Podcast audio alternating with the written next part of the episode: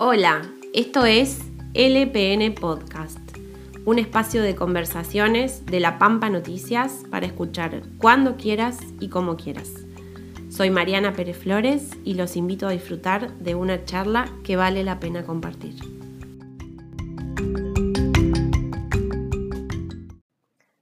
Hoy estamos con el doctor Roberto Re, pampeano, médico psiquiatra y fundador de la red Sanar. Hola Roberto, ¿cómo estás? Hola Mariana, un gusto de participar hoy contigo en el programa.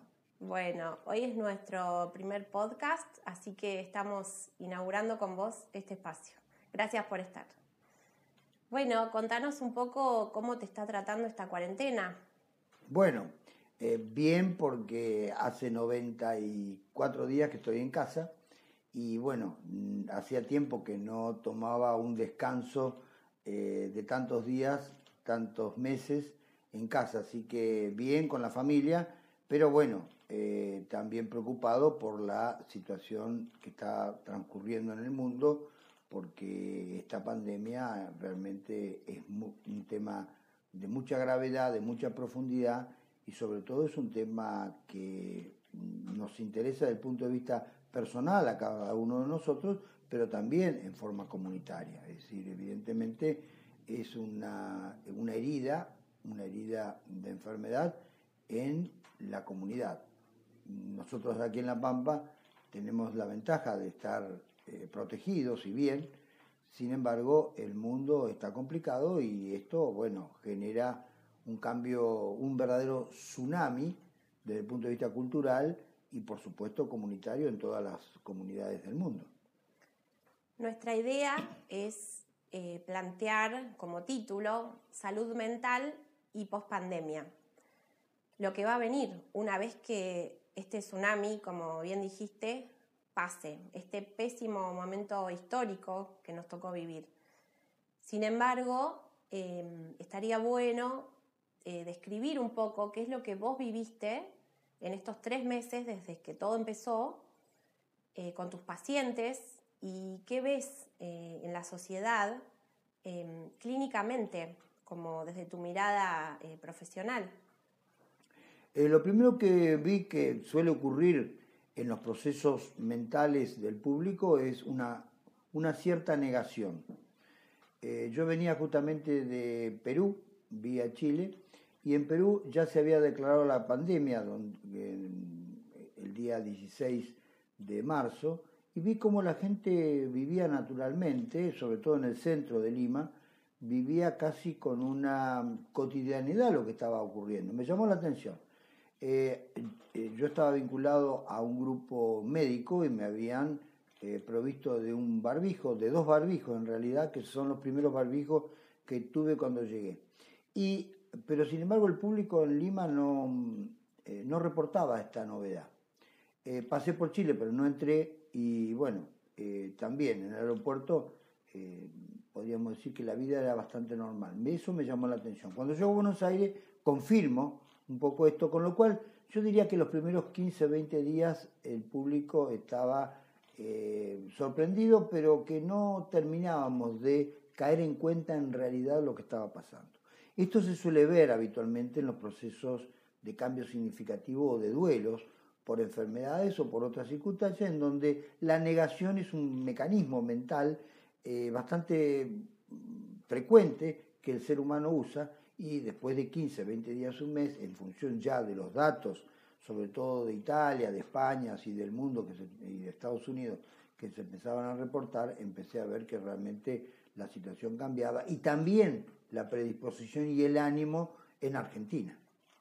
Sí, digamos que tuvimos, como muchos dicen, la suerte de que todo empezara antes en otro lado o, la desgracia. ¿Qué opinas de eso? No, yo creo que nosotros, eh, Argentina y, América del Sur, eh, tenemos la desventaja de estar muy lejos del mundo, del mundo como lo concebimos, pero grandes ventajas desde el punto de vista que justamente paradójicamente se crea una oportunidad porque en realidad llegó tarde. Es decir, este alejamiento y, del mundo eh, nos permitió eh, prever y organizarnos eh, como pueblo, como nación, y bueno, mm, evidentemente no podemos negar el éxito del gobierno en la prevención con respecto a este punto, sobre todo en los primeros tramos. en, contraste con otros pueblos de la tierra, como los aparentemente países desarrollados, Inglaterra, España, Italia Estados Unidos, incluyendo Brasil y ahora Chile, que en realidad eh, no prestaron la debida atención y no pusieron las reglas que, bueno, que se pusieron aquí en la Argentina y que como consecuencia el, desastre fue mayor. En ese sentido, eh, yo creo que la, la, salud de la población fue, fue muy bien protegida. Por supuesto que hay un tema que no es solamente inherente al coronavirus, sino que es la salud mental, que yo diría como psiquiatra que es harina de otro costal desde ese punto de vista. Sí, eso te iba a decir, que tal vez nos preparamos a nivel eh, edilicio, a nivel sistema sanitario, para, para poder responder a lo que viene o a lo que vendrá eh, sin embargo, se habla de que tenemos la cuarentena más larga del mundo, ¿no? A nivel salud mental, eh, ¿cómo es ese, equilibrio o, ese camino? Bueno, el segundo aspecto que después veo a los 20 días, un mes, eh, ya tomada nota de la población, es una rebeldía muy propio del ser argentino porque a, los, a la semana 10, 15 días, evidentemente muchas personas no accedían al aislamiento, con lo cual esto realmente complicaba, sobre todo en el conurbano. Yo por mi ejercicio profesional, eh, desde hace muchos años, en Buenos Aires y no solamente en la capital, sino también en el conurbano, es decir, eh, transito y he transitado y conozco la realidad del AMBA, incluyendo el, Gran Buenos Aires, y veía cómo en ciertos lugares eh, por otro lado, en parte también justificable porque hay un 40% de la población argentina, sobre todo en el AMBA, vive de changas y, no tiene, eh, digamos, un trabajo estable, entonces en realidad necesitaba salir a la calle, pero muchos salían también un poco eh, innecesariamente y esa rebeldía propia del ser argentino, que es una especie de resistencia a la realidad y también a la autoridad, eh, se expresaba claramente en la cantidad de procesos penales que se establecieron en aquel entonces con relación a esto. Eso evidentemente es muy propio del ser argentino. Pero lo cierto es que, bueno, después la población se pudo adaptar un poco a esta realidad, cuando las cifras, sobre todo de Italia y de España, empezaron a dar cuenta de una realidad que podía llegar acá. Y por otro lado, el quiebre de la mm, salud, porque evidentemente el aislamiento es una especie de cárcel desde el punto de vista fáctico, desde el punto de vista real.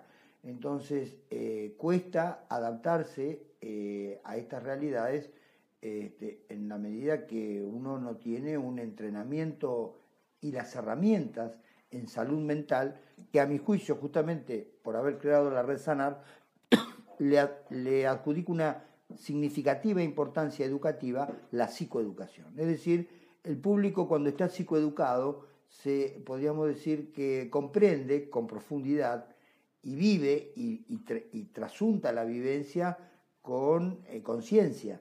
Pero cuando no hay un verdadero estado de educación, la conciencia es mucho más débil, mucho más floja y por supuesto la voluntad y la inteligencia que siempre están en lineamiento con la conciencia no se hace tan presente y entonces evidentemente las personas por un lado, se resisten más y por otro lado, se sufre mucho más en la medida que uno se siente eh, preso eh, y quiere liberarse y no entiende que esta también no es solamente una oportunidad para preservar la vida, sino también es una oportunidad de cambio, porque evidentemente el cambio nos concita realmente mm, en este tsunami cultural, en muy pocos días el mundo cambió y se hace cada vez más presente que el mundo que, estamos transitando ya no es el, mundo anterior al 18-19 de marzo. ¿no? Claro.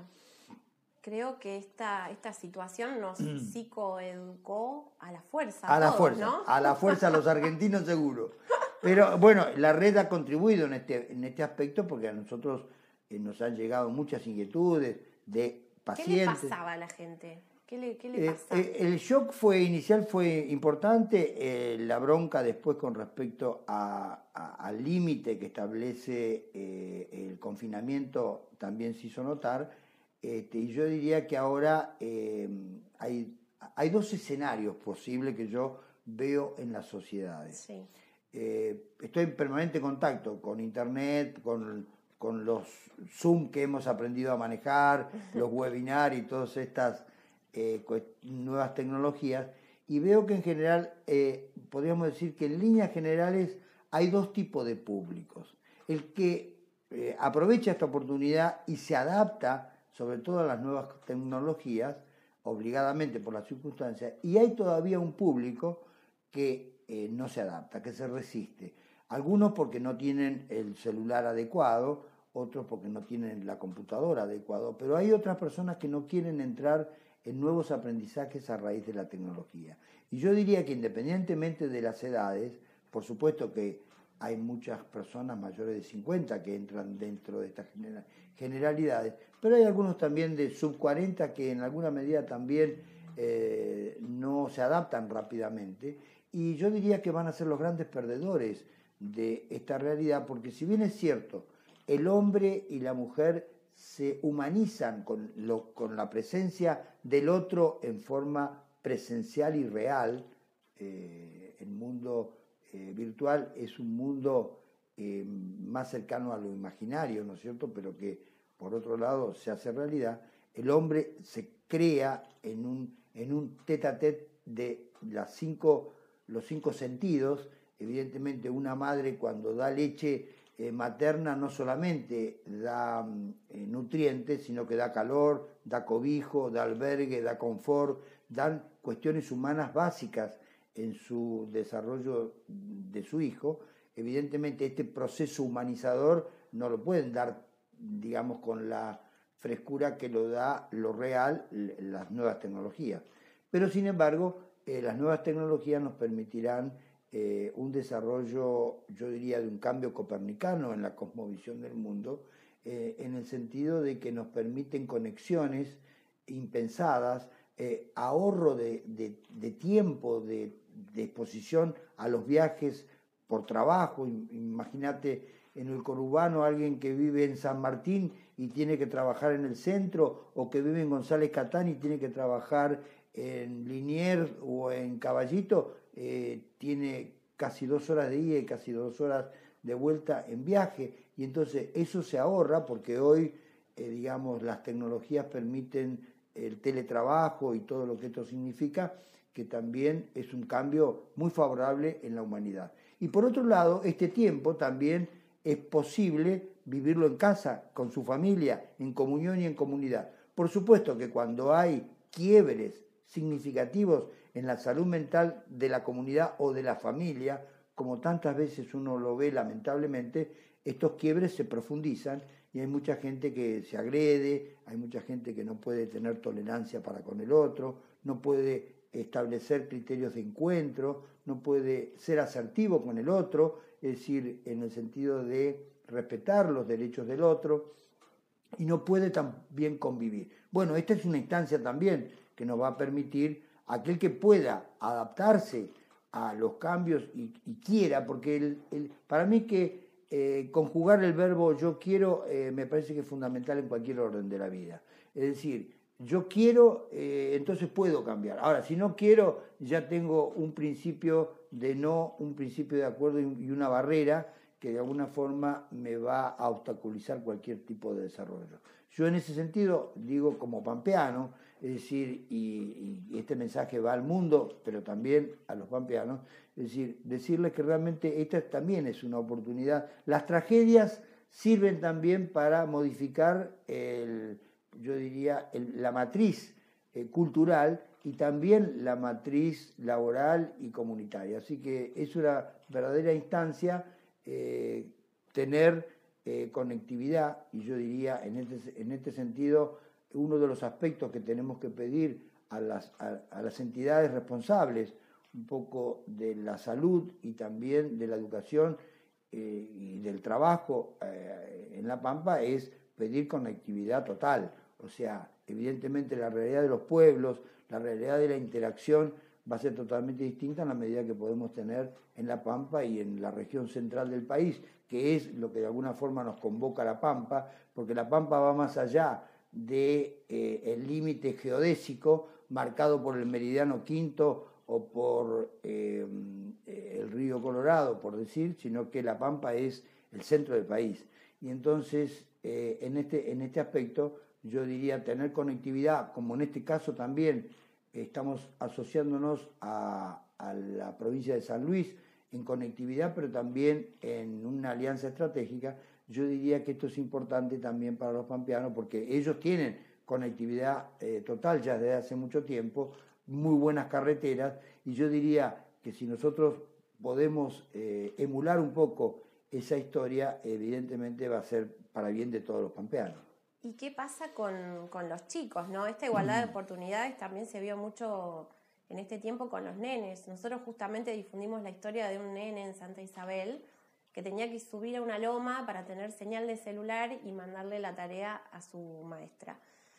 Impactó mucho la historia y qué diferencia hay ¿no? entre las oportunidades que tienen unos y otros nenes por ahí que están encerrados en su casa y tienen todo, pero a fin de cuentas todos están viendo el distanciamiento, el aislamiento.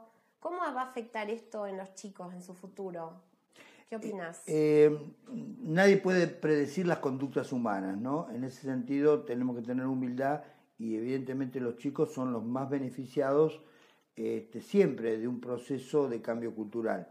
Eh, para mí, yo creo que si podemos establecer una ecuación simbólica de equilibrio entre la tecnología y el proceso de humanización, yo creo que va a ser para bien del hombre. Creo que en la, en la posmodernidad estábamos eh, demasiado avanzados en el campo de las tecnologías, de los viajes y, y podríamos decir de las compras algunas veces innecesarias y nos habíamos olvidado de lo grupal, de la familia, de la comunión y comunidad yo creo que eh, el equilibrio pasa nuevamente por comunión y comunidad. Hoy, hoy compartía con unos amigos eh, de Buenos Aires que también tenemos un, un, encuentro de los sábados a la mañana, eh, digamos, comentando las distintas realidades del mundo y veíamos cómo va a haber un proceso inexorable que es la gente va a empezar a emigrar, pero desde los centros de las grandes urbes hacia las comunidades pequeñas. Y entonces yo creo que eso también es un repoblamiento del vacío que ha generado Argentina, un país muy extenso, de casi 3 millones de habitantes, de 3 millones de kilómetros cuadrados, con 45 millones más o menos de habitantes, y sin embargo con espacios vacíos, eh, como la Patagonia, que bueno, por alguna razón también la hemos vaciado de presencia argentina. Yo creo que hay lugares también en la Pampa Gringa que están vacíos. Hay pueblos de la Pampa que han desaparecido, eh, Mariana, y que evidentemente, probablemente, bueno, cada vez yo veo con más eh, fluidez que, eh, inclusive antes del coronavirus, algunas personas empezaban a migrar hacia la Pampa por distintas razones, familiares, eh, amorosas o por la que fueran, eh, evidentemente estaban repoblando la Pampa y la Argentina profunda. Bueno, yo creo que este proceso se va a profundizar y los chicos evidentemente van a tener un contacto más cercano también con sus abuelos, con sus padres, con sus figuras de afecto y de reconocimiento, que es un proceso que hace profundamente humano el desarrollo de un niño y de una personalidad. Roberto, em, cuando propusimos tu charla en nuestra, nuestra página, algunos lectores eh, sugirieron preguntas o consultas y muchos hablaban de trastornos en el sueño, con toda esta angustia que, estamos viviendo, esta incertidumbre. Em, ¿Qué opinas de eso y, por ahí dar algunos, algunos consejos desde tu lugar eh, o cómo abordarlo? ¿no? Bien. Eh, yo, eh, digamos, tengo algunos conceptos centrales con respecto a este aspecto tan humano y tan profundo de eh, la vida humana como es el sueño. En primer lugar, eh, sabemos que desde el momento mismo que nacemos estamos obligados a respirar. Desde el momento que nacemos estamos obligados a tomar nutrientes y agua. Desde el momento que nacemos estamos obligados a dormir y también a soñar en el sentido de en el sentido eh, profundo del término soñar como eh, un estado de bienestar y de un estado de progreso permanente. El sueño es sin lugar a duda un, producto, e, es una necesidad de la condición neurofisiológica del ser humano, pero también el sueño es una conducta. Es decir, el sueño es una conducta profundamente humana. Es decir, ¿cómo puede ser una conducta? Conducta también es comer, es decir, es una necesidad comer, es una necesidad tomar líquidos, pero bueno, eh, cuando uno está enfermo, eh, eh, el diabético tiene necesidad de tomar más agua del, del normal. Entonces, las normalidades se empiezan a alterar cuando evidentemente hay trastornos fisiológicos o trastornos de conducta y de comportamiento. Preservar el orden cronobiótico, cronobiológico, es decir, el hombre y la mujer viven de día y duermen de noche, forma parte también no solamente de la neurofisiología, sino también de la conducta que debemos observar. Y en este punto, evidentemente, el aislamiento, el estar 24 horas en casa, el no tener la regulación horaria que da el trabajo, a las 7 tengo que presentarme para fichar no sé en qué lugar, o a las 7 y 5 en el urbano pasa, pasa el tren que corresponde, que si lo pierdo ese tren, eh, llego tarde al trabajo hace que en realidad también nos organice la vida, el trabajo, las actividades diurnas, el trabajo, el hombre antiguo trabajaba de sol a sol. ¿eh? Tu abuelo en el campo, en, allá en Colonia de Carlota, se levantaba temprano y se acostaba temprano. Es decir, evidentemente las actividades estaban reguladas durante siglos de la humanidad, desde el hombre de la caverna hasta el hombre moderno, es decir, no por el reloj, que es un invento de los suizos hará 500, 600 años, sino antes por el reloj del sol. Es decir, el reloj era el sol de la vida. El reloj del sol de los egipcios, el reloj de los antiguos, eh, estaba regido por el sol. Es decir, eh, el, imperio de, Carlos V y de Felipe II en el Escorial muestra claramente que ahí en su lugar, no en, el lugar donde recibía a los embajadores de todo el mundo, ellos eran los reyes del mundo, en 1500 estaba el reloj del sol, es decir, mostraba que el sol no, se oponía en sus, en sus dominios. Bueno, el sol marcó la vida y sigue marcando la vida, Mariana.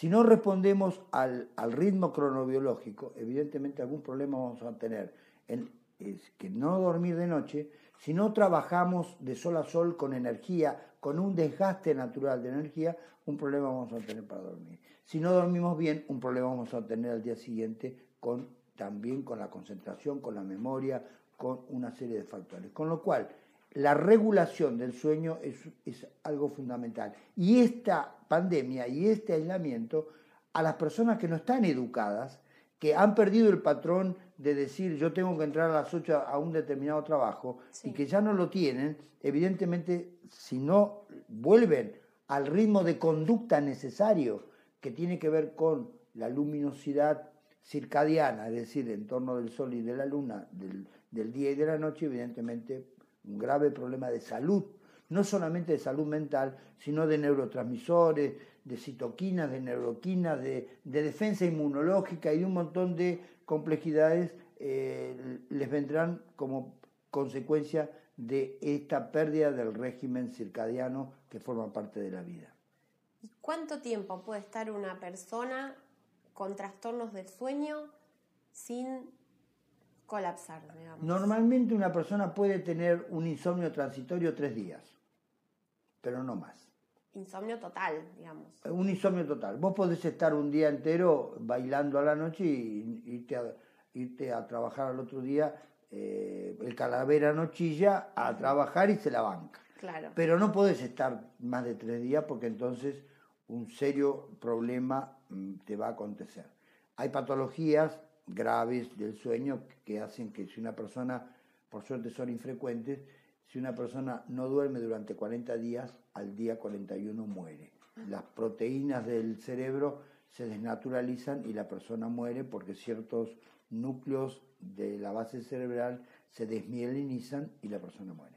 Entonces, evidentemente, respetar este patrón de vida que es el sueño eh, resulta trascendente y fundamental. También escuché mucha gente hablar de pesadillas, de despertares nocturnos, em, de somnolencia constante. el que duerme mal está mal dormido durante la noche y mal despierto durante el día.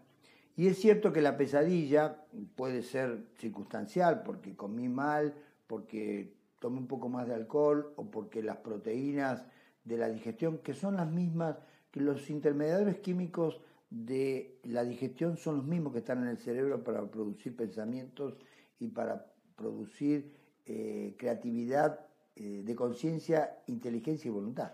Entonces, fíjate vos que son los mismos la colecistoquinina que está en el cerebro, la colecistoquinina que está en el tubo digestivo, que se encarga de desdoblar los alimentos, sobre todo las proteínas y los aminoácidos. Entonces, evidentemente, quien come mal tiene mala digestión va a tener una pesadilla. Hay otras veces que hay patología del sueño, es decir, y que tiene que ver con eh, somnolencia eh, patológica, otras veces tienen que ver con conductas inapropiadas del sueño. Hay una vasta gama de patologías que ya son específicas, pero son infrecuentes. La más frecuente es el insomnio, el insomnio psicofisiológico, el insomnio temprano eh, y el sostenido en el tiempo que se hace crónico. Y hay una patología que la gente no reconoce, y yo diría que es la más frecuente y más común que el insomnio, que es el retraso en la Argentina de fase o su equivalente el adelanto de fase. Es decir, ajustar la fase de sueño más o menos una o dos horas eh, para el argentino va entre las 11 de la noche y las 7 de la mañana, más o menos 8 horas. Evidentemente que para un europeo eh, no es lo mismo. Eh, yo una vez en Roma quería mm, comer a las 9 de la noche y evidentemente esa noche comí de lo que me proveyó el el, despacho de la, de la, comida chatarra, esa que se, se poniendo una moneda. No hay problema acá con, ¿Eh? con publicidades, ¿eh? McDonald's. Ah, bueno, exactamente. Entonces, bien, evidentemente que los italianos comen a las 6 de la tarde y se van a dormir a las 8 de la noche. Evidentemente un argentino es imposible.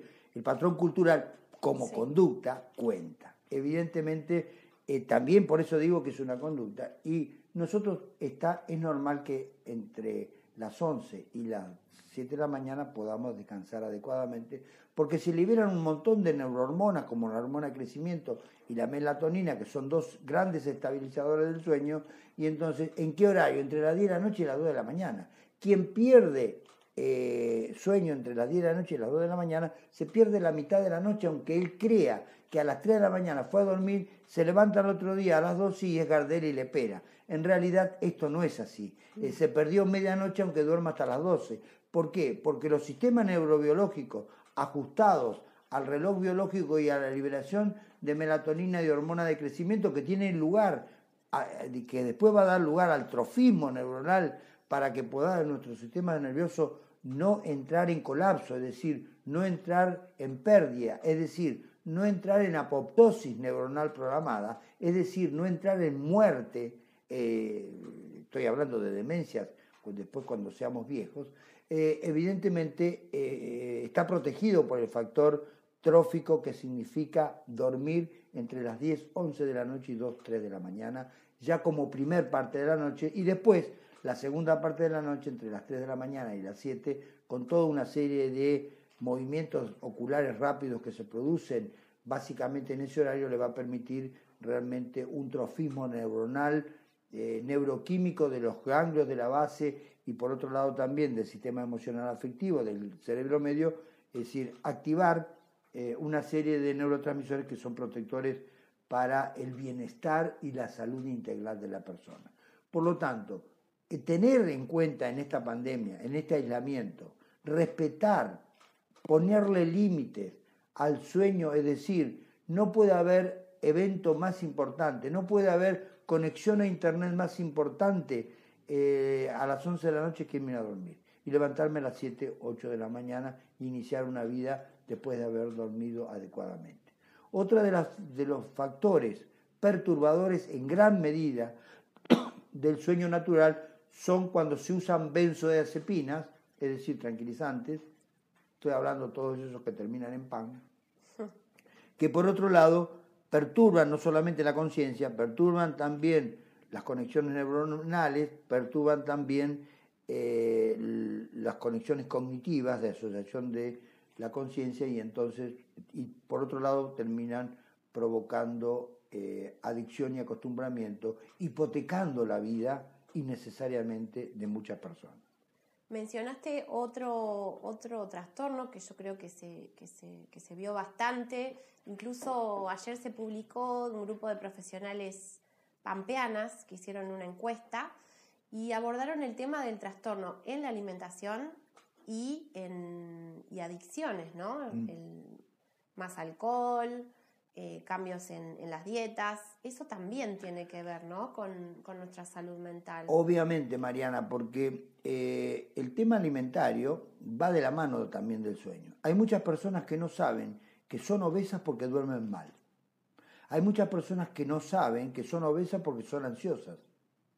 Y hay muchas personas que no saben que son obesas porque además liberan CRH motivo por distrés.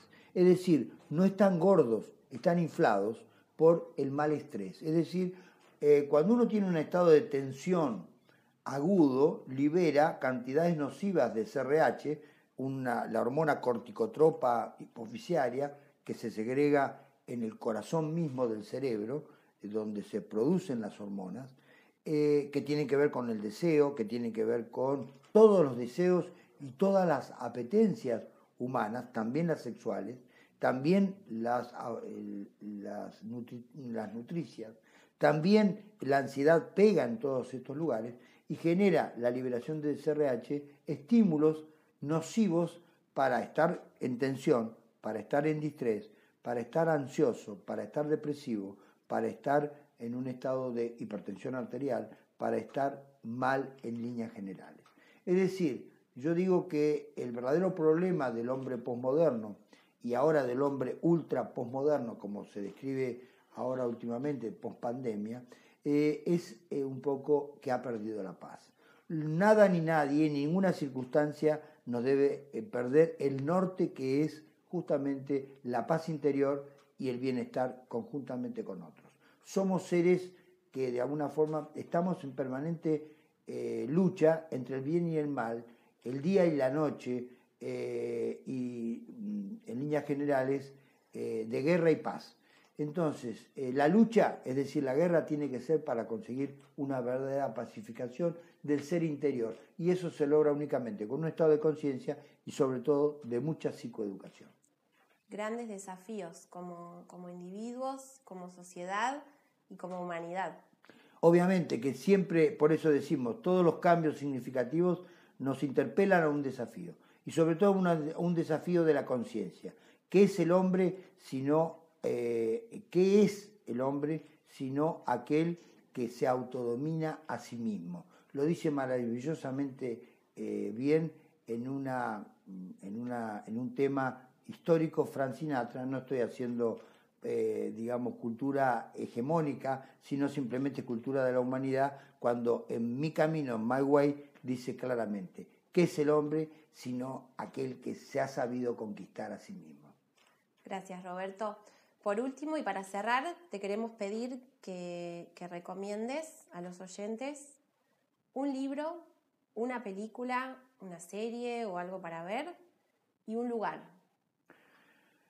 Bueno, qué bueno. Bueno, yo lo que recomiendo son los libros de la red, en realidad, porque esos justamente lo hemos hecho durante mucho tiempo, lo empezamos a hacer aquí en La Pampa ya tenemos más de 20 libros publicados en la editorial San Pablo, y el que concierne un poco a esta realidad es Vida eh, sin depresión y trastornos bipolares. El que tiene que ver con esto tiene que ver con Vida sin distrés, y la base de todo este andamiaje cultural psicoeducativo es nuestra salud mental. El libro verde el libro gris y el libro azul de la red, que es reconocido, eh, ya tiene muchas ediciones y son bibliografías que también se pueden conseguir en Santa Rosa o se pueden comprar en internet eh, a través de la editorial San Pablo. Eh, ¿Y qué otra cosa me pedías? para ver, una película, una serie, algo que, quieras, que quieras que los demás vean, ¿no? el otro día tuve una oportunidad de cuestiones de coincidencias, dioincidencia o sincronismo, como le quieras llamar, eh, o el universo me lo mandó, cada uno tiene eh, su realidad y su creencia y en ese sentido somos ecuménicos. Eh, llegó a mí algo que está en internet, está en las redes, que es el testimonio de 26 minutos, porque hay uno más corto, pero está demasiado cortado. Son 26 minutos donde Carlitos Páez, es decir, el hijo de Carlos Páez Vigradó, el gran arquitecto y, paisajista y dibujante uruguayo, que fue protagonista de eh, eh, la sobrevivencia del avión de los uruguayos eh, en los Andes, los, del equipo uruguayo de rugby, que cayó, bueno, muy derecho de aquella de La Pampa, en la línea con Victorica, Telén, El Sosneado, donde nace el Atuel, y eh, arriba ya las leñas, en el paso del planchón. Y él cuenta en esta, está en internet, lo pueden eh, acceder todos con el nombre de eh, la versión larga, tiene que ver con una cita que él hace al final de Francisco de Asís, comienza haciendo lo necesario, harás, después de lo necesario harás lo posible, y después de haber hecho lo necesario y lo posible, terminarás haciendo lo imposible. Esta es una lección de vida que me gustaría que puedan acceder aquellos que están escuchando el programa. Es una lección profunda de vida y de educación, porque él habla claramente cómo, siendo un niño bien, un niño caprichoso a los 16, 17 años, se encontró de pronto con la inclemencia de lo que significó una crisis existencial, una crisis personal y grupal frente a la, a la existencia y tuvo que apelar a recursos que él no sabía que tenía, porque él creía que era un hipocondríaco y resulta que tenía potenciales no solamente para sanar al hipocondríaco que llevaba dentro, sino para hacer cosas maravillosas conjuntamente con otros compañeros y ahí es donde le da un valor a la comunión y comunidad. Un, un sentimiento profundamente cristiano que hace dos mil años el cristianismo ha pretendido establecer en la conducta mundial y que bueno, por distintas razones eh, si no sea todavía, todavía no, no hemos, no, hemos eh, no, no, no, no, nos hemos avivado del valor que significa estar en comunión en una comunidad, ¿no? La familia, la primera unión y comunidad. Eh, entonces, él apela a ese valor y por otro lado apela, apela al valor de, de lo que significa asumir la realidad como tal. Él dice claramente que empezó eh, a sobrevivir cuando cuenta rápidamente, pero eh, la sobrevivencia terminó y empezó la vivencia, es decir, empezó a vivir el día 10 cuando se dio cuenta que eh, le viene a contar un compañero que tenía una buena noticia para darle. Ellos estaban esperando que llegaran los rescatistas. Y la buena noticia que le dio el compañero era que no iban a venir más hasta febrero, estamos hablando en, octubre del 72, hasta febrero del 73 a rescatar los cadáveres. Entonces le dice, eh, con, ese ímpetu, bien, americano y latino, hijo de puta, le dice, ¿cómo vas a decir eso? Se lo quería comer. En realidad, eh, después reconoció, años después, que le estaba diciendo, ya no podés esperar de nadie, en realidad tenemos que depender de nosotros cuántas similitudes con lo que estamos viviendo, ¿no? Él hace, y ya corto, porque esto se está extendiendo, él hace una analogía muy buena con respecto al coronavirus.